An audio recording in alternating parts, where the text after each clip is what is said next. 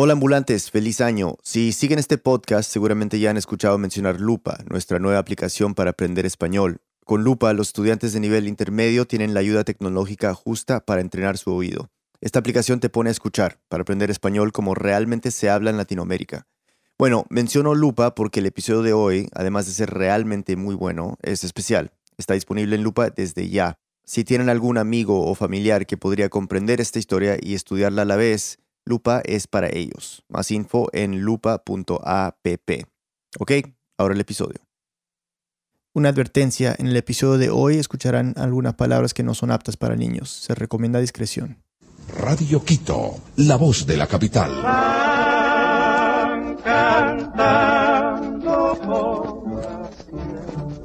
Silencio que está dormido. Bienvenidos a Raambulante desde NPR. Soy Daniel Alarcón. Programa de música nocturna para entregarles un cable urgente de noticias. Este audio es una recreación de una radionovela transmitida en vivo el 12 de febrero de 1949 en Quito, Ecuador. Por eso en el episodio a veces van a escuchar algo así. Radio Quito, la voz de la capital. Lo añadieron en esa recreación que les contaba, pero sigamos. Según un informe de nuestros reporteros, una inmensa bola de humo y fuego ha descendido sobre la ciudad de La Tacunga. La Tacunga queda a un par de horas de Quito y la radionovela que estamos escuchando es La Guerra de los Mundos, una adaptación del libro de H.G. Wells. Fue transmitida por el periodista Leonardo Páez en la radio donde trabajaba como director artístico, la Radio Quito. Los ciudadanos muy confundidos han visto con asombro cómo al disiparse la nube dejaban ver unos grandes discos plateados Radio con Quito, brillantes la luces. voz de la Su capital. actitud es hostil. Un potente rayo procedente de estas extrañas naves está destruyendo la ciudad. Más adelante entenderán por qué estamos oyendo una recreación y no la original, pero sonaba muy parecido a lo que acabamos de escuchar. Ella es Lisette Arevalo, nuestra productora. Puede que algunos de ustedes sepan que una adaptación de esta misma obra fue transmitida en Nueva York. Pero para los que no, les cuento. El actor Orson Welles transmitió su adaptación de esa novela por la estación radial de CBS el 30 de octubre de 1938, en vísperas de Halloween. Fue tan bien hecha que muchos pensaron que era real. Creyeron que los marcianos estaban invadiendo su ciudad y entraron en pánico. Se dice que la gente comenzó a salir de sus casas, fueron a las iglesias, entraron en shock y corrían por las calles. Y 11 años después, Leonardo Páez decidió hacer lo mismo en Ecuador. Páez murió en 1991, pero escribió un libro que se llama Los que siembran el viento, donde cuenta qué pasó el día que transmitió esta radionovela. Hoy van a escuchar un poco de lo que escribió. Y de esto se trata la historia de hoy. Supuestos marcianos invadiendo una pequeña ciudad en la mitad del mundo y los resultados inesperados de esta transmisión radial. Lisette nos sigue contando. Antes de entrar en esta historia, es importante entender cómo era Quito en 1949. Una ciudad pequeña, muy, muy tranquila. Las calles eran un poco más angostas. Colonial, totalmente empedrada. En muchos barrios no había agua, tampoco luz. las cosas hacíamos a pie. Se comunicaba cara a cara y en encuentros personales en el centro de Quito. La mayoría de gente era buena. Se podía salir a cualquier hora de la madrugada, de la noche. Y nosotros felices, se vivía bien. Y en ese tiempo tan tranquilo, sin internet, sin celulares ni televisión, El punto de encuentro de todos, de todo lado, era la radio, era lo único. Esta es mi tía abuela Mercedes Gross, que tiene 78 años. Y este es Fabián Melo, de la misma edad. El radio, un elemento, un mueble que le teníamos ahí, pero poníamos una franelita encima para que no se empolve. Porque claro, era una de las piezas más valiosas que alguien podía tener en su casa. Había que cuidarlo. Pero no todos los quiteños tenían un radio, para nada. Aurora Pazmiño tiene 81 años y me dijo que No había mm, muchos radios ni luz. Entonces la gente solía poner los parlantes o el radio afuera.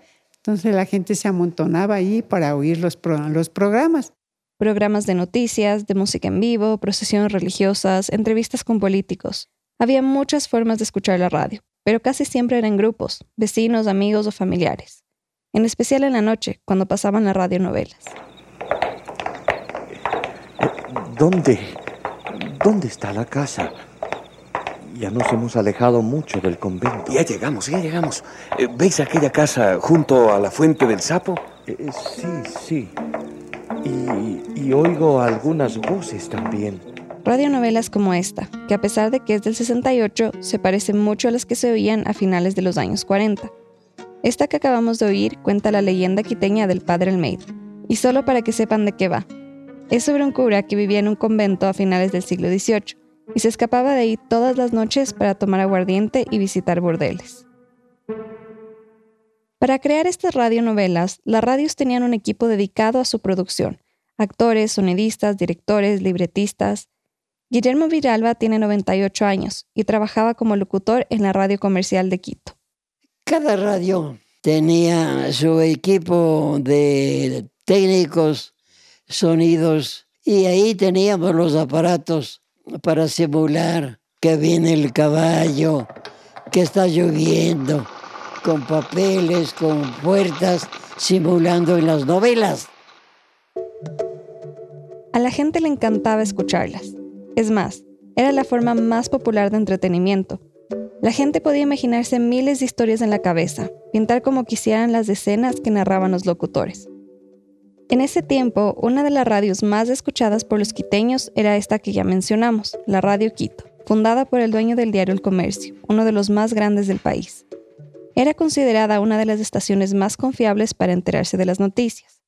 Aurora Pazmiño, un oyente fiel, se acuerda con mucho cariño de esa emisora. Ahí se pasaban los mejores programas, especialmente un programa que, donde cantaban los mejores artistas, se llamaba mm, Cantares del Alma. Se presentaban en ese entonces Benítez y Valencias, que eran todavía jovencitos. Para mí, tus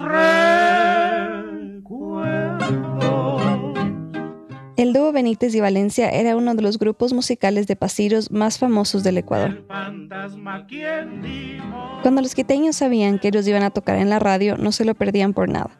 Y así fue el día que se transmitió la Guerra de los Mundos, ese 12 de febrero de 1949, minutos después de las 9 de la noche.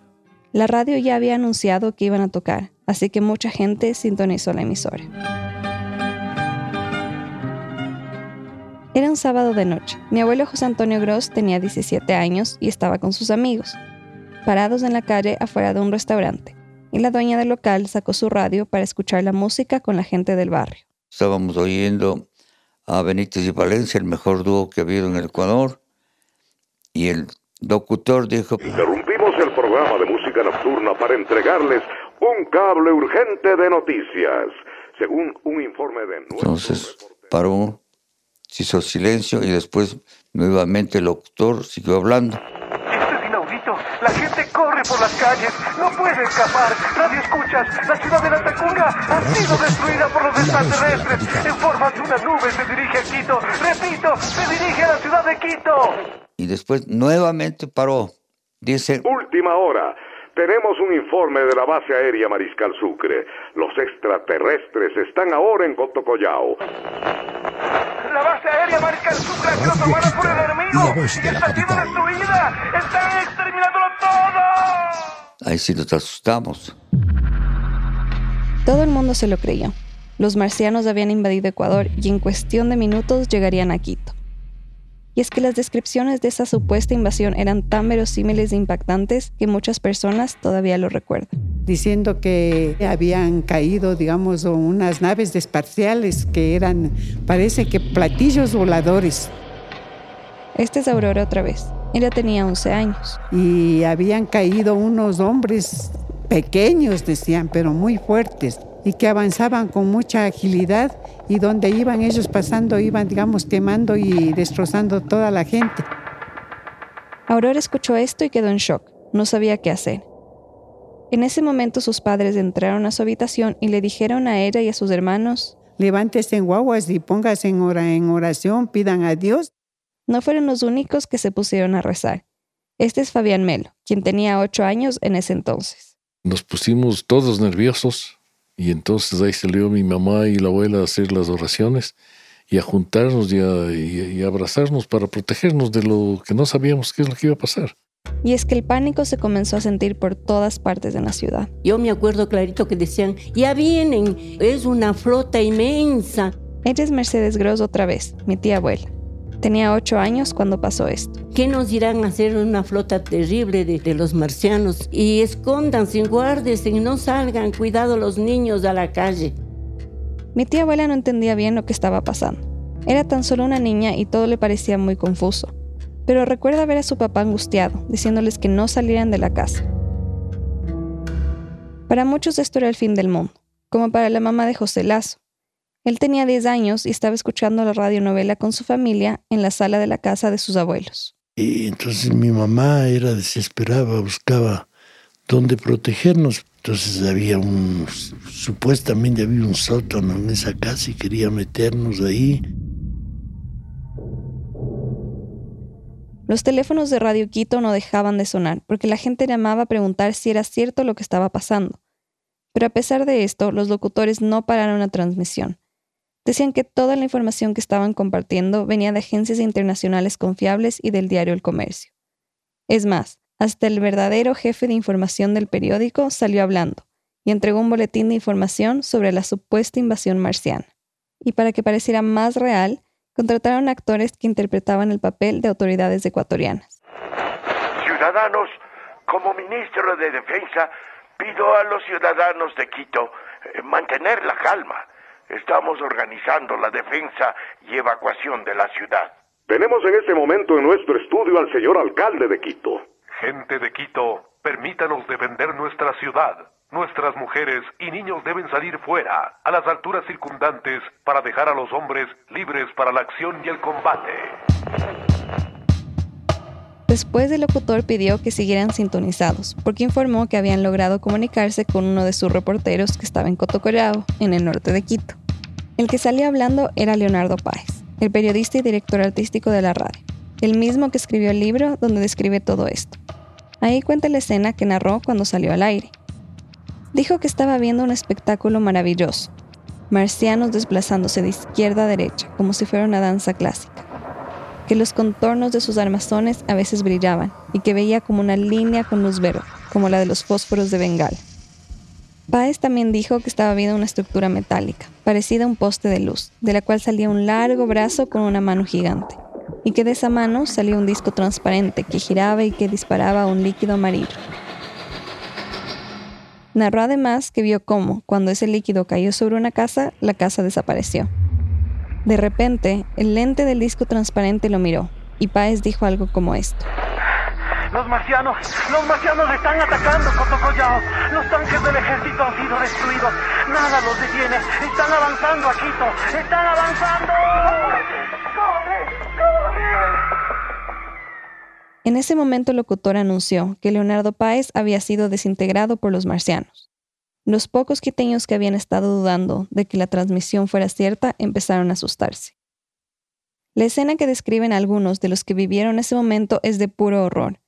Dicen que había gente que salió de sus casas a correr, desesperada por las calles, cargando colchones, maletas, canastas y todo lo que podía la gente. Todo el mundo llorando desesperada la gente. Por el terror mucha gente iba a golpear las iglesias, a, a tratar de confesarse sus pecados. Y bajaban hombres que decían que eran liberales y decían que le perdonan los pecados que han tenido durante su vida y se encaban. Dios mío, Diosito lindo, perdóname todo lo que he hecho. Y lo que se oía era las ambulancias, ambulancias sí se oía porque la gente asustada, había personas que sí les había dado unos ataques.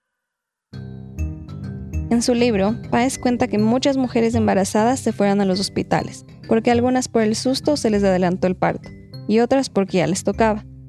Que hubo varios choques de autos en las calles, y que había gente que quería lanzarse por las ventanas para morirse antes de que llegaran los marcianos. Que parejas que tenían planeado casarse meses después decidieron irse a la iglesia para hacerlo esa misma noche, antes de morir, o que algunas personas se confesaban infidelidades, que había gente que empezó a quemar billetes o se los regalaba al que pasara, y que hubo otros que sacaron sus botellas de whisky para ponerse a beber y compartir al que quisiera. Todos estaban viviendo esos minutos como si fueran los últimos de sus vidas. Es más, Cuenta que las fuerzas de combate ecuatorianas se movilizaron a Cotocollao para enfrentar a los supuestos marcianos. Imagínense, un montón de militares armados manejando las afueras de Quito para enfrentarse a los extraterrestres. Los que estaban dentro de la radio no tenían idea de que todo esto estaba pasando en las calles de la ciudad. Guillermo Villalba, el que trabajaba en la radio comercial, tenía 27 años en ese entonces y me contó que a él le contrataron para esto. Para simular intercambios, para transmitir y comunicar de la llegada de los marcianos. Y decían, a lo Gran Colombia, intercambiamos. Gran Colombia, otra radio del Ecuador.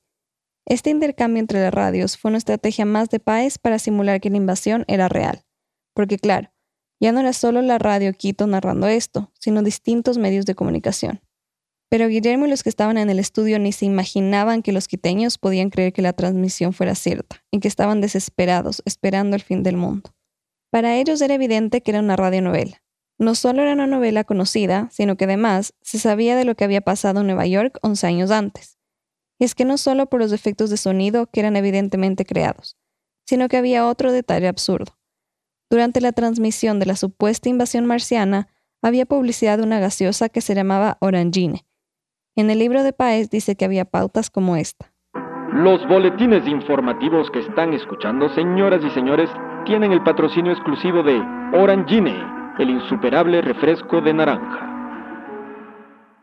Pero a pesar de esto, para los que estaban escuchando la transmisión, todo era demasiado real. Así lo recuerda mi tía abuela Mercedes. Era tan perfecta la narración que, que todo el mundo, ni dudarlo, ni dudarlo, porque narraban inclusive la forma de las, de las naves que venían. Y entonces, ¿quién va a dudar? ¿Quién va a dudar? En una ciudad así pequeña la gente éramos muy ingenuos, ¿no? Este es José Las otra vez, al que su mamá quiso esconder en un sótano cuando escuchó sobre la invasión marciana. Él es académico e investigador y escribió el prólogo del libro de Páez. Nuestro marco informativo era Quito, no había la globalización. Entonces, claro, éramos extremadamente parroquianos, ¿no? Después de 15 minutos más o menos de transmisión, los que estaban dentro de la radio se enteraron de lo que estaba pasando en las calles de Quito, el desespero y el pánico. Entonces los locutores de la radio Quito dijeron algo parecido a esto. Anunciamos a toda la ciudadanía que no existe ninguna invasión marciana. Lo que están escuchando es una radionovela de Radio Quito totalmente de ficción. Mantengan la calma, es tan solo una radionovela. Pero lejos de calmar a los quiteños, este anuncio los alborotó aún más, y las consecuencias fueron tan inesperadas como violentas. Una pausa y volvemos. Este podcast y el siguiente mensaje son patrocinados por Squarespace, el creador de sitios web dedicado a proporcionar a sus clientes plantillas fáciles de usar y diseñadas por profesionales.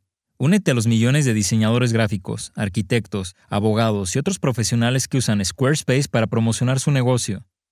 Visita ya squarespace.com/npr para obtener una prueba gratuita de 14 días. Y cuando estés listo para lanzar tu página, usa el código NPR para ahorrarte 10% en la compra de tu primer sitio web o dominio.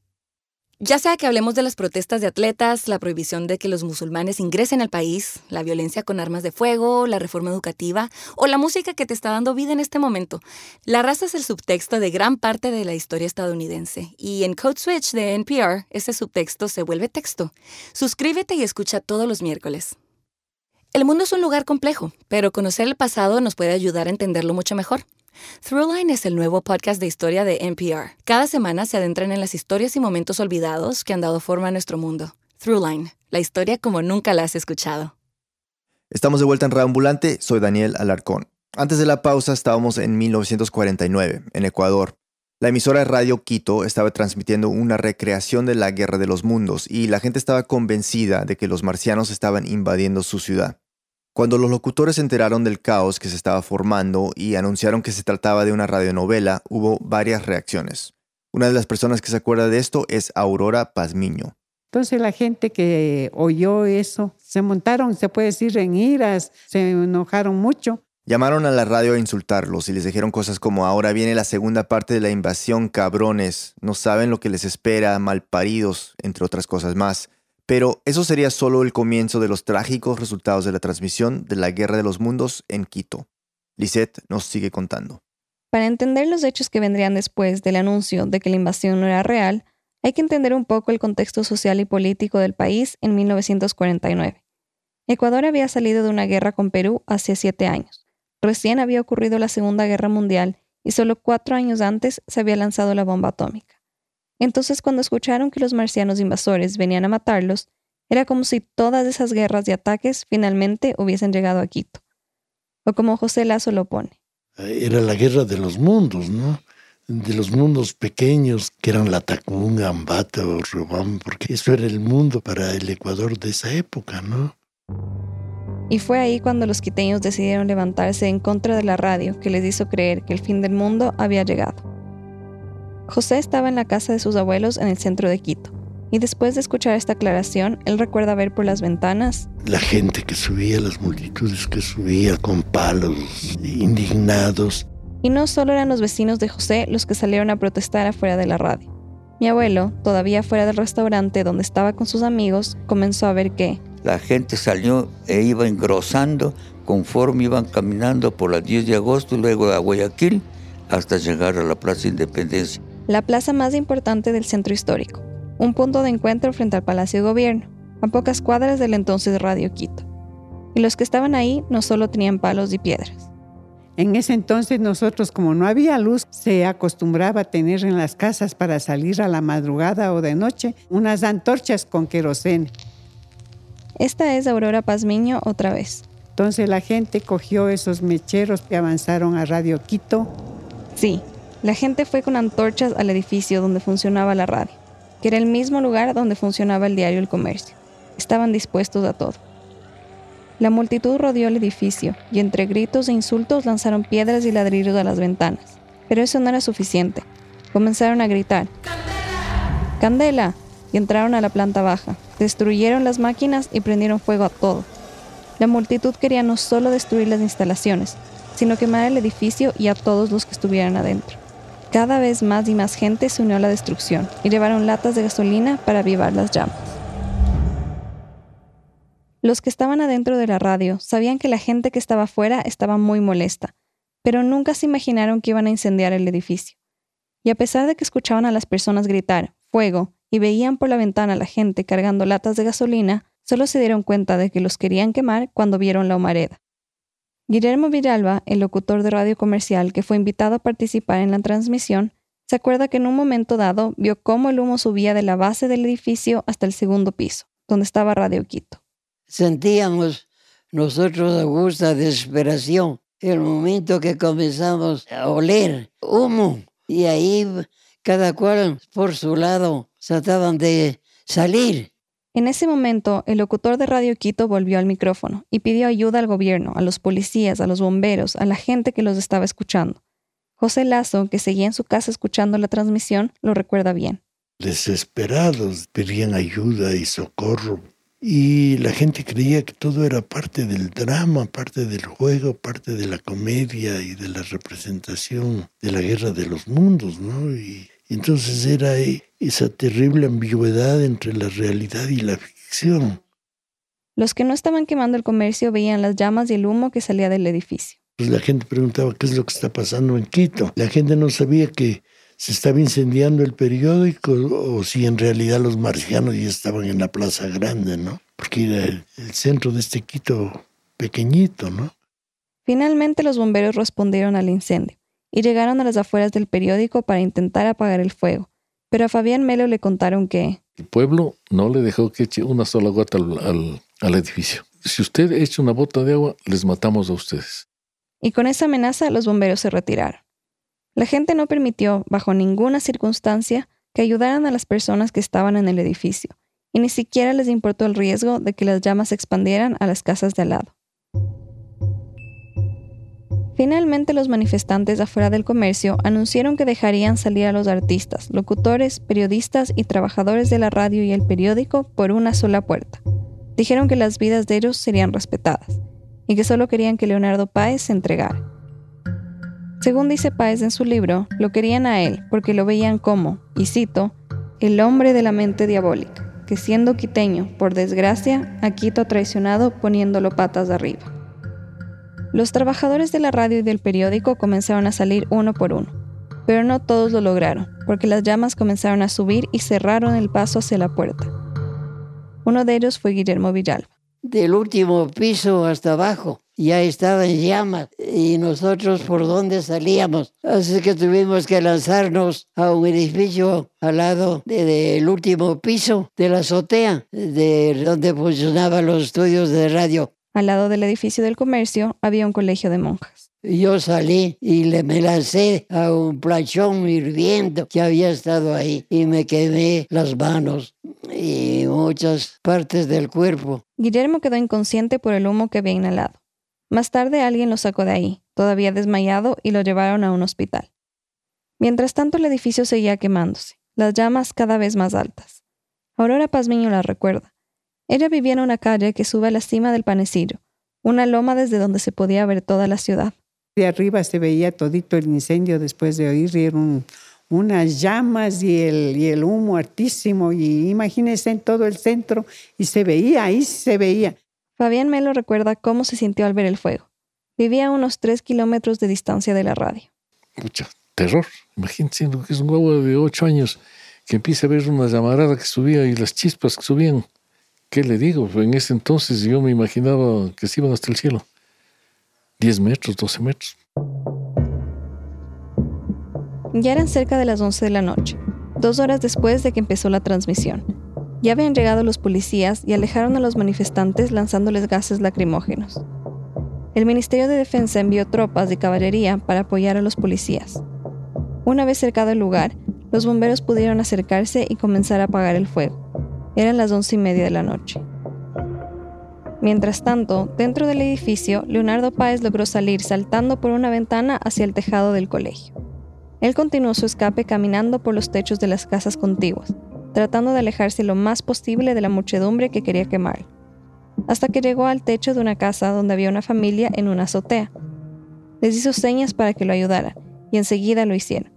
Lo dejaron pasar a su casa y le dieron una habitación, Páez les pidió que contactaran a su familia y le dijeron que lo harían, pero le advirtieron que los policías lo estaban buscando por todas las casas del sector. Ya eran pasadas las 12 de la noche. Los bomberos lograron apagar el fuego por completo y los manifestantes se fueron a sus casas. La calma se fue recuperando poco a poco y la ciudad apenas durmió esa madrugada. A la mañana siguiente, los quiteños fueron a ver qué pasó en el lugar el edificio donde funcionaba la Radio Quito y el comercio quedó completamente destruido. Solamente quedó la fachada. Había cenizas por todas partes. Todo lo que estaba dentro se quemó, incluyendo el guion adaptado de La Guerra de los Mundos de Eduardo Alcaraz y la grabación original de la transmisión. Por eso la que escuchamos es solo una recreación. La mamá de José Lazo lo llevó a ver los escombros. Me impresionó mucho porque en el primer piso del comercio estaban las impresoras del periódico y eh, había unas ventanas bajas que se podía ver el interior quemado. Y a mí me impresionó mucho ver el piso del, del comercio, que me parecía un espejo, porque se había derretido el plomo de los tipos. Y me impresionó mucho ver las máquinas de escribir retorcidas por el incendio. Ocho personas murieron por el incendio entre ellas dos artistas que estaban en el estudio de radio durante la transmisión, el violinista Perfecto Alvarado y el pianista Raúl Molestina. Pero además, ahí también estaban dos personas que acompañaban a Páez mientras él hacía su trabajo, su novia Clemencia y un sobrino de ella. Y bueno, fuera de la emisora, el pánico también tuvo su impacto. Se dice que algunos se suicidaron por la desesperación de la supuesta invasión marciana. Se habla de que en total pudieron haber muerto alrededor de 20 personas. En los días siguientes al incendio, varios manifestantes y personal de la emisora fueron detenidos por la policía, pero no dejaban de buscar a Páez por todas partes. Páez había escapado del centro de la ciudad y estuvo escondido en la casa de un conocido de su familia a las afueras de Quito. Estuvo ahí cuatro meses. Un día su abogado le recomendó presentarse directamente frente a un juez en el Palacio de Justicia y le dijo que su defensa ya estaba preparada. Páez aceptó. En el juicio lo acusaron de incendiario, y de provocar una reacción colectiva que causó la destrucción del comercio. Pero Páez y su abogado demostraron que los directivos de Radio Quito eran conscientes de lo que iban a hacer y que firmaron un contrato con el guionista Eduardo Alcaraz. Páez argumentó que él solo estaba siguiendo órdenes de sus superiores. Fue absuelto de todos los cargos y salió libre. Páez se libró de ir a la cárcel, pero algo no lo dejó vivir tranquilo. Cada vez que caminaba por las calles de Quito, recibía reacciones extremas y contradictorias de la gente. Por un lado, había personas que le invitaban a tomar un trago y a contarle cómo vivieron la transmisión de la Guerra de los Mundos. Otros se acercaban a él y lo felicitaban por su gran trabajo con la radionovela. Algunos le decían que se habían reído mucho. Otros le decían que gracias a los marcianos se separaron de sus parejas infieles. Y otros que participaron en el incendio no se podían perdonar a sí mismos. Pero esos comentarios, un tanto cómicos, no lo salvaron de perder su credibilidad y su reputación como periodista. Muchos lo acusaron de que él publicaba solo noticias falsas, y cuando los diarios o emisoras le daban trabajo, le decían que publicara con un seudónimo o sin su firma. Le pagaban poco dinero y a duras penas le alcanzaba para comer. Solo en una radio lo dejaron transmitir radionovelas a su nombre, y gracias a ese espacio, Páez ganó un premio por su trabajo como escritor de teatro. Con ese dinero que ganó, decidió emigrar a Venezuela y no volver más. Radio Quito estuvo cerrada por dos años. La volvieron a abrir en 1951. Y por mucho tiempo en Ecuador, las personas de otras ciudades llamaban a los quiteños con el apodo de marcianos, como burla de su ingenuidad. Pero en realidad no es algo para reír. Para muchos es un evento terrible que marcó sus vidas para siempre, como a Guillermo Villalba. Cada cual se salvó como pudo de ese momento de angustia que no quisiera volver a acordarme. Ese es un hecho trágico, completamente. Entiendo por qué no quiere acordarse de esto. Estuvo a punto de morir. En los días siguientes de la transmisión, Guillermo se recuperó de sus heridas, pero las quemaduras en sus manos lo dejaron sin huellas digitales y las secuelas de ese día todavía pueden verse en él. Los doctores le dijeron hace poco que tiene una herida en el pulmón por todo el humo que inhaló ese día. Cuando yo era pequeña y caminaba por las calles del centro histórico de Quito con mi abuelo, él siempre me contaba historias de la ciudad. Me enseñaba dónde vivía con mis bisabuelos, dónde iba al colegio, dónde estudiaba mi abuela. Y muchas veces llegábamos al lugar donde funcionaba Radio Quito en su juventud, el edificio reconstruido, que ahora desentona con su fachada moderna, hasta extraterrestre, depositado en medio de una calle colonial. Nos parábamos ahí y mi abuelo me contaba lo que pasó ese día, como una curiosidad, una anécdota entre muchas, un detalle folclórico de nuestra ciudad y de nuestra historia.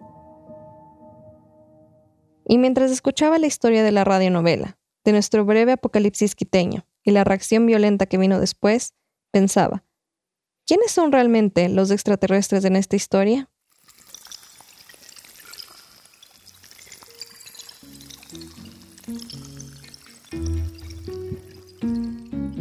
Lisette Arevalos, productora de Rambulante, vive en Quito. Esta historia fue editada por Camila Segura, Luis Fernando Vargas y por mí. El diseño sonido y la música son de Andrés Aspiri. Andrea López Cruzado hizo el fact-checking. Gracias a Juan Carlos Méndez por su ayuda en este episodio. El resto del equipo de Rambulante incluye a Gabriela Brenes, Jorge Caraballo, Victoria Estrada, Remy Lozano, Miranda Mazariegos, Patrick Mosley, Laura Rojas Aponte, Barbara Sawhill, Luis Treyes, David Trujillo y Elsa Liliana Ulloa. Carolina Guerrero es la CEO. Ambulante es un podcast de Radio Ambulante Studios y se produce y se mezcla en el programa Hindenburg Pro. Ambulante cuenta las historias de América Latina. Soy Daniel Alarcón. Gracias por escuchar.